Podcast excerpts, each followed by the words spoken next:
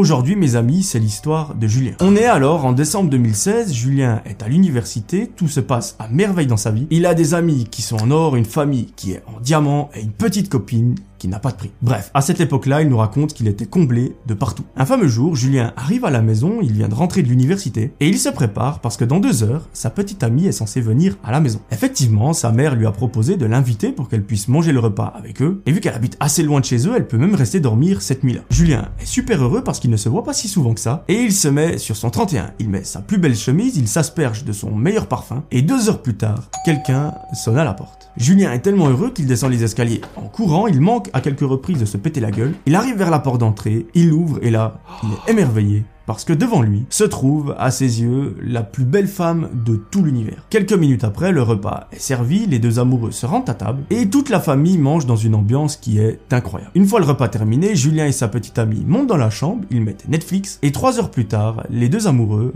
s'endorment. Le lendemain matin, malheureusement, c'est pas congé, Julien doit se rendre à l'université. Il se prépare, fait un bisou à sa petite amie et sort de chez lui. Là, il rentre dans le garage, il monte sur sa moto et file tout droit en direction de l'université. À ce moment-là, on est le 23 décembre quelques heures seulement avant Noël. Lorsqu'il rentrera des cours ce soir, il retrouvera sa petite amie chez lui. Elle, n'a pas cours aujourd'hui, elle a congé, donc elle va l'attendre patiemment chez lui. Et ça, franchement, il nous raconte que c'est pour lui une source de motivation, parce que rentrer chez soi après une journée de cours qui a été difficile et retrouver la personne qu'on aime le plus au monde, ça n'a tout simplement pas de prix. Mais avant ça, malheureusement, il y a quelques minutes de route plus quelques heures de cours qui les séparent, donc euh, il faut bien les faire. Vu qu'on est en décembre, ce matin-là, il fait super froid, les routes sont gelées, on voit pas vraiment très loin devant et il faut être prudent. Julien se met en route il nous raconte que tout se passe bien, lorsqu'à un moment, il est sur une longue ligne droite, il accélère donc un petit peu plus, mais soudain, une voiture roulant en sens inverse le percute de plein fouet. Julien s'envole et atterrit une dizaine de mètres plus loin. Sa moto est complètement arrachée et lui, il est inconscient. Peu de temps après, Julien se réveille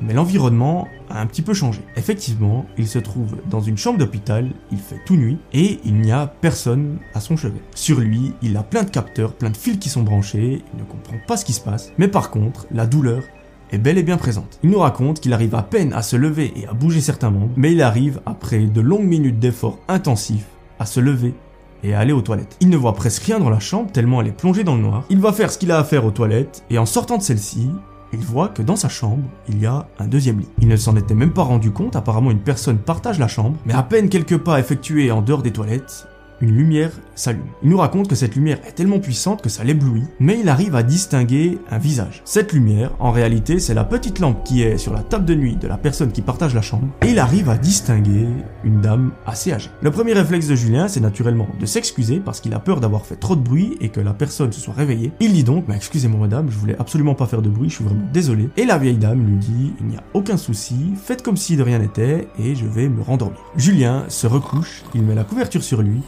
Son sommeil va être de courte durée parce qu'il a entendu des petits bruits assez étranges dans la chambre. Pour ne pas éveiller les soupçons, il décide d'ouvrir les yeux sans bouger. Et là, il est terrifié parce que devant son lit se trouve la vieille dame avec son déambulateur qui est en train de le fixer. Elle ne bouge pas, elle a les yeux grands ouverts, et lui, il est complètement paralysé de peur. Il nous raconte qu'il est tellement effrayé qu'il ne peut tout simplement pas bouger. Et aujourd'hui, avec un petit peu de recul, il nous raconte que c'est un peu la même sensation que lorsqu'on a une paralysie du sommeil. Personnellement, je n'ai jamais vécu ça, mais selon ce que j'ai entendu, on ne peut tout simplement pas bouger, mais on est bel et bien conscient. Eh bien, c'est tout simplement ce qui est en train d'arriver à ce moment-là à Julien. Au bout de quelques minutes, la vieille personne retourne dans son lit, elle s'endort, et finalement, Julien fait de même. Le lendemain matin, il se réveille, il passe la journée tranquillement à l'hôpital, il lit des livres, il est sur son ordinateur, sa famille vient lui rendre visite, sa petite amie également, et il est super heureux. Les douleurs, par contre, elles, elles ne disparaissent pas, au contraire, elles ne font que s'amplifier. Donc niveau médicaments, ça y va. Arrivé en début de soirée, sa famille décide de le quitter, de le laisser tranquille pour qu'il puisse se reposer. Une infirmière vient lui apporter son plateau repas, il est refait parce que c'est son plat préféré. Donc il a quand même deux trois choses pour lui remonter le moral. Pendant qu'il est en train de manger, il se pose une question, il se dit mais où est cette vieille femme qui partage la chambre avec moi? Je ne l'ai pas vue de toute la journée, son lit est complètement fait, il n'y a aucune affaire, est-ce qu'elle a quitté la chambre pendant la nuit?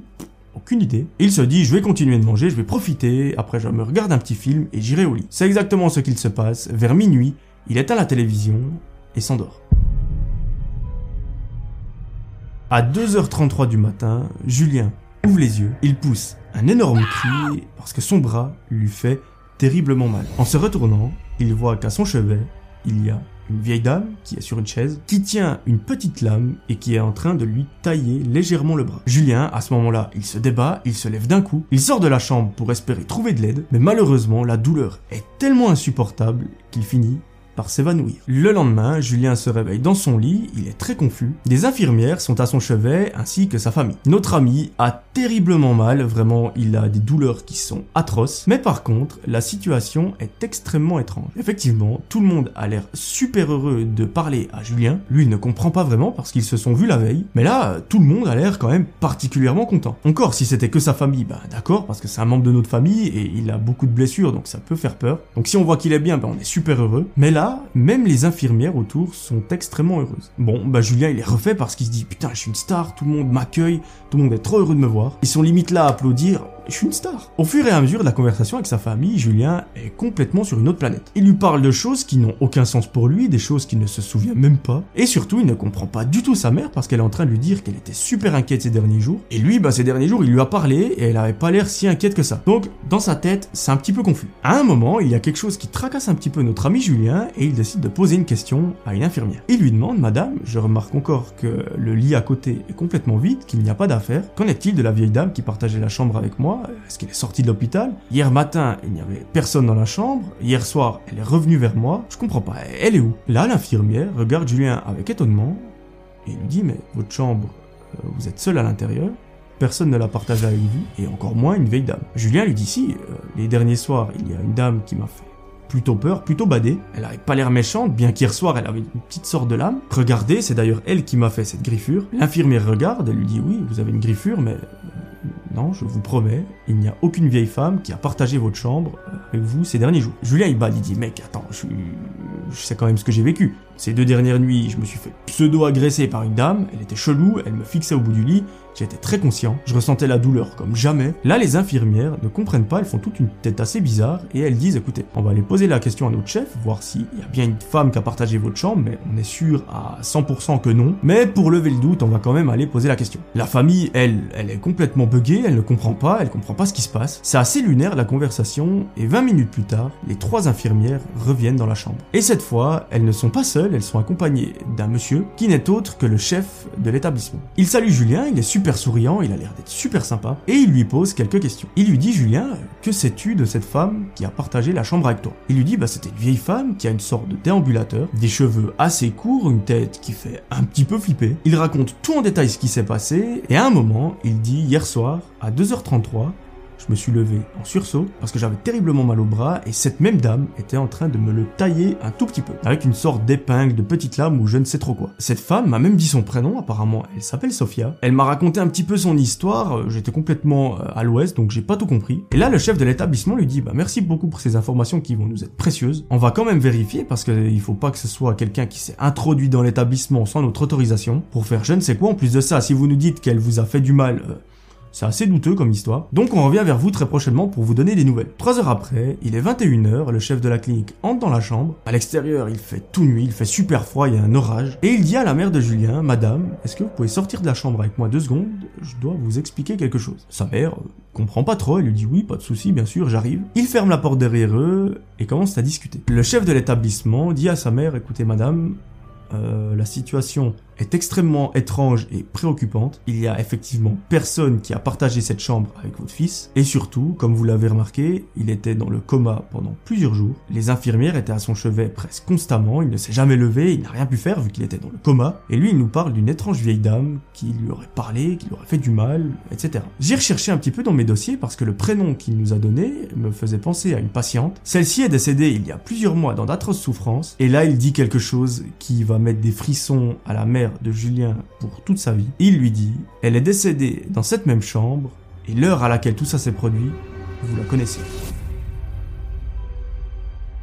Aujourd'hui, Julien est de nouveau sur pied, il est en très bonne santé. Par contre, lui et sa famille, les infirmières et le chef de l'établissement n'arrivent pas à expliquer ce qui s'est passé. Est-ce que Julien, pendant son coma, a ressenti des choses? Qui était cette dame? Est-ce que c'était simplement le fruit de son imagination et que c'est un hasard qu'il ait sorti la bonne heure, le bon prénom et la bonne description Ou alors est-ce que l'âme de cette vieille femme continue d'hanter cette chambre suite à ce qu'elle a vécu? Malheureusement, on n'en aura jamais la réponse. Moi je vous avoue, quand j'ai lu cette histoire, ça m'a vraiment fait bader. Sauf erreur, c'est la première que je raconte sur la chaîne où il y a des choses paranormales qui se passent. Quand je dis des choses paranormales, c'est pas forcément des fantômes, c'est tout simplement des choses qu'on ne peut pas expliquer, ou du moins que moi je ne peux pas expliquer. En tout cas, un très grand merci à toi Julien, je suis content qu'aujourd'hui tu te sois remis de cet accident. T'es un miraculé parce que faire un frontal avec une voiture lorsque t'es en moto à une vitesse conséquente, généralement c'est un aller simple pour un ping-pong avec ton ton Johnny. Donc je suis trop heureux que tu te sois remis et j'espère que plus rien ne t'arrivera dans ta vie, autre que du bonheur et des belles choses.